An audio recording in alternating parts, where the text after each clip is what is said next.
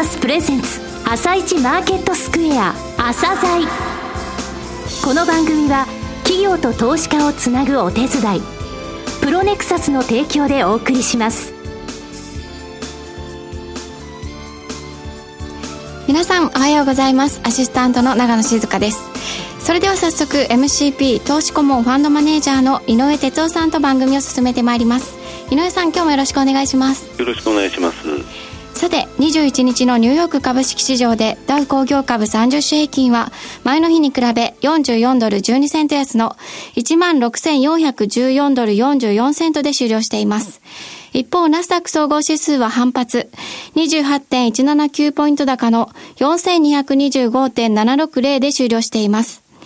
朝方に四半期決算を発表した通信のベライゾンコミュニケーションズ株や日用品のジョンソンジョンソン株が下落したことにより、構成するダウ平均を押し下げたようですね。そうですね、あの昨日あの今、今朝のお話ありましたけどね、はい、S&P500 社のうち17社が昨日発表しまして、16社は事前予想を上回ってるんですね、はい、そのためあの、ナスダックはプラスだったというお話ありましたけど、S&P500 も小幅にプラスなんですね、えー、ただあの、えー、ウォール・ストジャーナルでですねまたあの28日、29日に FOMC が開かれるんですが、そこで先月に続いてまた金融緩和の縮小、えー、100億ドルまた減額されるんではないかという話が出てちょっとダウの方、えー、下がりましたね、えー、ジョンソンジョンソン、えー、ベライゾンのお話ありましたけれども、はい、えー、トラベラーズも、えー、決算発表しましたけど落ちましたね。ダウ構成銘柄で昨日決算発表した銘柄は、えー、ちょっと反応が悪かったという印象です。はいわかりました。後半もよろしくお願いします、はい、続いては朝鮮今日の一社です。朝鮮今日の一社。本日は東証一部上場の証券コード9717ジャステックさんにお越しいただきました。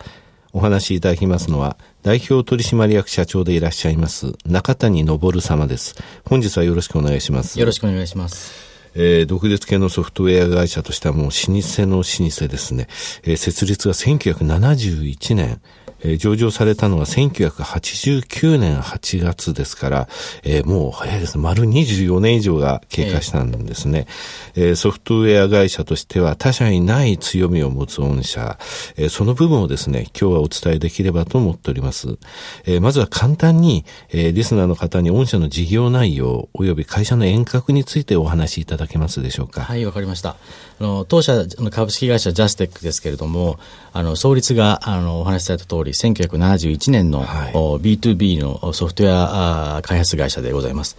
あの、そもそもですね、70年代の、その、当時の日本のソフトウェア業界に疑問を呈したメンバーがですね、はい、この会社を作りまして、当時、まあ、派遣といいますか、マンパワーリースというのが、あ非常に、はい、まあ、メインだったんですけどもね、はい、これですと、あの、やはりその、人が育たないと。将来のその日本の IT 産業界を考えた場合には、やはりその自社のエンジニアは自社でマネジメントして、はい、育てて、プロフェッショナルとして体制させて、それからノウハウや技術はちゃんと組織に帰属させて、はい、で組織力も増強していくと。そういったあの会社として底力のある企業を作っていこうというところで、これをあの今でも社税としてやっている会社です。はいで、まあ、独立系でございまして、要はその大手さんの資本が一切入ってないというところで、はい、まあ、いいところはですね、我々が自分できちっと物事を判断して、会社のまあ舵取りができるんですけれども、まあ、ちょっと問題点といたしましては、まあ、困った時には助けてくれる、まあ、親がいないというようなところでして、えー、まあ、そういったこともありましてですね、一分野一社という戦略を取っておりまして、はい、幅広い産業分野で、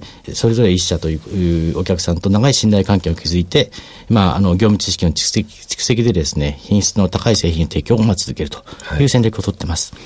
それからまあ国際展開もですね、あのー、単独で行っておりまして、はいえー、まあ、グローバリゼーションいろいろ声高々に叫ばれてるんですけども、もう今でもですね、日本のソフトウェア業界の主流っていうのは、まあ、海外開発拠点での開発、ね、えー、オフショアというようなものでして、はい、もしくは海外製品の輸入と、これはまあ、グローバリゼーションとおっしゃっている会社が多いんですけれども、弊社の場合はですね、海外展開の第一歩からですね、まあ、規模は小さくても、はい、えー、ちゃんと海外企業のお客さんに製品提供を通して、売り上げを上げさせていただいて、まあ、外貨を稼ぐと。いうような、あこういった哲学をもとに海外海外事業を進めています。で、今はあの、フランスを拠点として、類似画像検索技術をもとにしたパッケージ販売を行っている形ですね。まあ、最後にですね、当社の特徴としまして CMMI というのがございまして、はいえこれの、まあ、最高レベル、いわゆる、あの、5というのを、まあ、全社対象で獲得している日本唯一の会社であるというところがあります。え今お話ありました CMMI なんですが、あの、リスナーの方で初めてお聞きになる方多いと思います。こちらにつきましてですね、えー、お話しいただけますでしょうか？わかりました。あの、CMMI というのは、あの、Capability Maturity Model Integration という英語の略なんですけれども、はい、これを日本語に直訳しますと、あの、能力成熟とモデル統合ということで、ますますよくわけがわからない。あの、もともとはあの、アメリカにあるカーネギーメロン大学というところのですね、はい、ソフトウェア工学研究所が考えた、そのソフトウェアの開発工程の管理能力を評価する制度です。はい、もう少し平たく言いますと、要はこのレベルが1から5まであるんですけれども、数字が大きくなるほど、いかにあの品質の高いソフトウェアを開発する能力があるかということを示すわけですね。ですからレベル5というのは、まあ、世界でも最高レベルのソフトウェア開発能力があるというお墨付きをもらっているということになります。はい、これちょっとあの調べたんですけれどもね、はいはい、この全社レベルでレベル5、を取ってるのって国内で御社だけということでしたけれども、海外でも4社しかないんですね。はい。で、あの、事業部単位で取ってるのでも国内で5社、うん、えー、海外で112社。はい。ですので、この管理能力、ソフトウェアの開発工程のね、開発能力としては、世界のトップ5ってことになるそういうふうに考えてよろしいんでしょうか、ね、はい、それで結構だと思います。はい。はい、これアメリカの方ではもうこの資格がある会社っていうものは、その、なんて言いますか、えー、政府系のお仕事を取ったり、えー、ソフトウェアを受注したりしてるという話なんですが、国防省も実際、あのー、まあ、何かあったら大変ですからね、こういったところのあの資格がないとダメというふうにという話を聞いたんですが、それも本当でしょうか？そうですね。はい、あの国防省のお仕事などですと、やはりあの品質というのは非常にクリティカルな問題になると思いますので、はい、えー、私の聞いた話だと、レベル少なくともレベル3がなければ、はい、あ受注はできないと。いうところで、まあ、我々の場合はレベル5で、それよりもはるかに上の最高レベルでございますから、はい、あ開発能力に関しては世界最高レベルというふうに自負しております。なるほど。ここガンガン押しちゃったらどうですか？はい、そうですね。先ほどあの、えー、セグメントであまり偏らないというお話がございましたけれどもね、一番多い業種としましては、やはりあの、金融、保険ということでよろしいんでしょうか？はい。はい、そうですね。えー、業績、に触れたいんですけれども、御社11月決算ですね、うん、えこの1月9日に決算を発表されましたけれども、前期につきましては、期中に一度、えー、売上高、経常利益、最終利益を情報されまし、情報修正されましたけれども、えー、結果的にそれをさらに上回る、えーいい決算だったですね。4期ぶりに売上高が100億円を突破。営業利益も同じく4期ぶりに6億円を超えまして、最終利益も6期ぶりに5億円を超えました。ま、ちょっとね、リーマンショックの後っていうのはソフトウェア会社さんどちらもですね、厳しかったんですが、え、ここでジャステックさんもかつてのえー、数字のところに近づいてきたなという印象を持ったんですけれどもね、うん、えー、この数値についてちょっとお話しいただけますでしょうか？そうですね。おっしゃられた通り、あの、リーマンショックの後なんですけれども、一時期、まあ、86億程度まで売上下がりました、正直なところ。あただですね、あの、おかげさまで、前期ですね、まあ、連結の売上が108億ということで、100億台もう一回乗せることができました。はいで、まあ、これは一体何が効いたかという話なんですけれども、基本的にはですね、あのソフトウェア開発につきましては、我々のまあ品質やコストを支える技術力、先ほどの CMMI の話もありましたけれども、まあ、世界最高レベルの技術を持っている会社ですので、そういったところではやはり品質とコストで随分とですね、売上に影響が、いい影響が出たんじゃないかと思いますね。それからあの営業戦略につきましてはですね、あの、我々の営業部隊がですね、お客様のニーズに非常に的確に応える提案力というのがありまして、これがかなり効いたんじゃないかと思っています。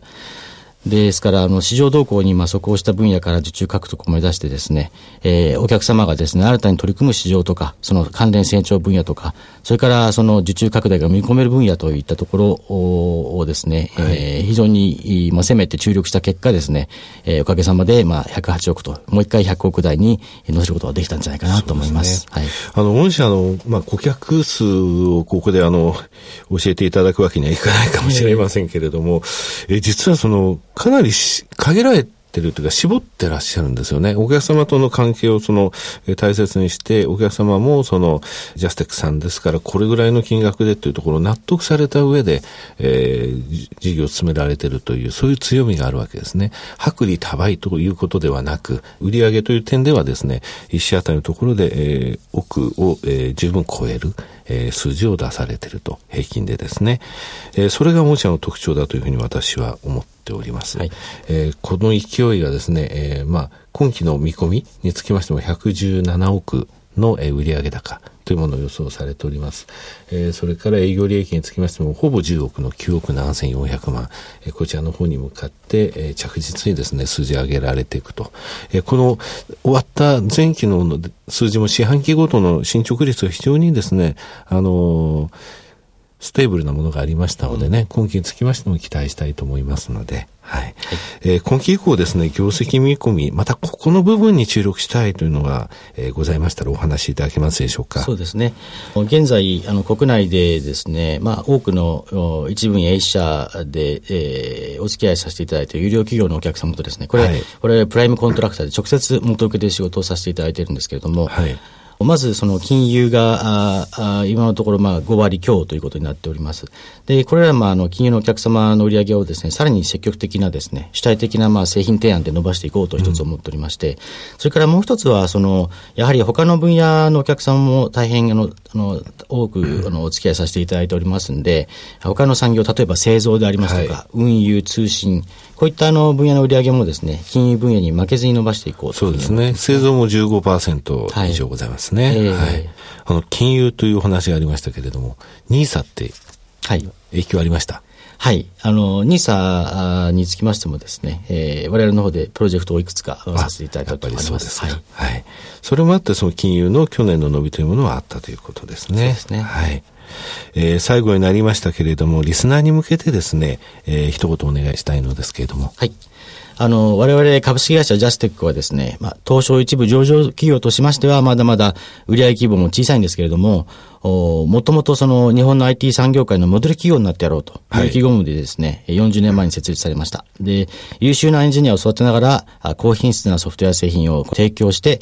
高利益率を念頭に置いて仕事をしてきました。はい、ですから今後もですね、これは、これをですね、さらにあの、世界の IT 産業界の一つの成功モデル企業となりたいという、こういったことを目標に頑張ってまいりますので、はい、応援をぜひよろしくお願いいたします。はい、中谷様どうもありがとうございました。ありがとうございました。なお、今日の一社のロングインタビューは番組ホームページからお聞きいただけますが、さらに井上さんにジャステックについてお話しいただきます。はい、あの、ジャステックさんですね。今上場している会社の中でですね、ソフトウェアの受託っていうものが、あの、総務省の産業分類の中に書かれている銘柄って実は160銘柄あるんですよ。で、その160の企業さんのうちに、うちで9番目に、えー、上場が古い。老舗の老舗なんですね。でお話の中にもありましたけど、ソフトウェアのモデル企業になるというふうに言いましたけれども、CMMI、えー、これ番組の中にもでもお話ししましたが、ソフトウェアの開発工程の管理能力を1から5まで評価する制度なんですけれどもね、これで全社レベルで5を取ってるっていうのは、えー、世界で5社、それで日本で唯一なんですね。非常にあのレベルの高いものを作られ。そのため社会インフラでソフトの不具合が起きちゃいけない。そういった、えー、大企業さんですね。えー、そういったところとの、えー、信頼関係というのは非常に強いと。ですね、どんどん営業であの数を広げるというよりも深く深く信頼関係を作っていくと、えー、そういうことに成功している会社さんですね。はい。はい、これからますます楽しみな企業さんですね。そうですね。えー、とにかく世界5社のうちの1社です。はい、はいそれでは一旦ここでお知らせです。業ディスクロージャー IR 実務支援の専門会社プロネクサス。上場企業のおよそ6割2200社をクライアントに持つ。これはアジア証券印刷の時代から信頼と実績を積み重ねてきたからこそ。さらにプロネクサスが目指すのは企業と投資家をつなぎ日本の株式市場を活性化させることです。プロネクサス私たちは個人投資家の皆さんを応援します。井上哲夫。今日のストラテジー。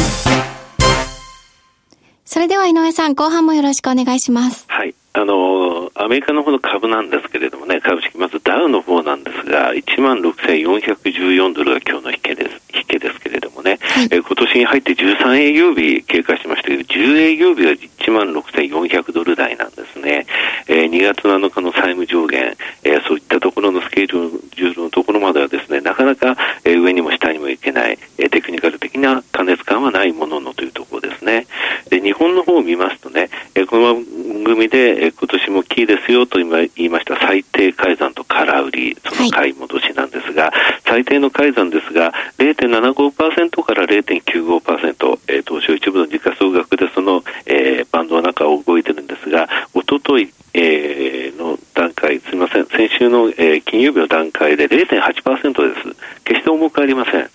えー、ただし、えー、空売りに比率につきましては今月29.6%下げるときはやっぱり空売り入れてるんですね、えー、ちなみにですね11月は28%、えー、12月は26.8%ぐらいですね、えー、1月っていうのはちょっと空売りが多いなというのがお分かりいただけるかと思います、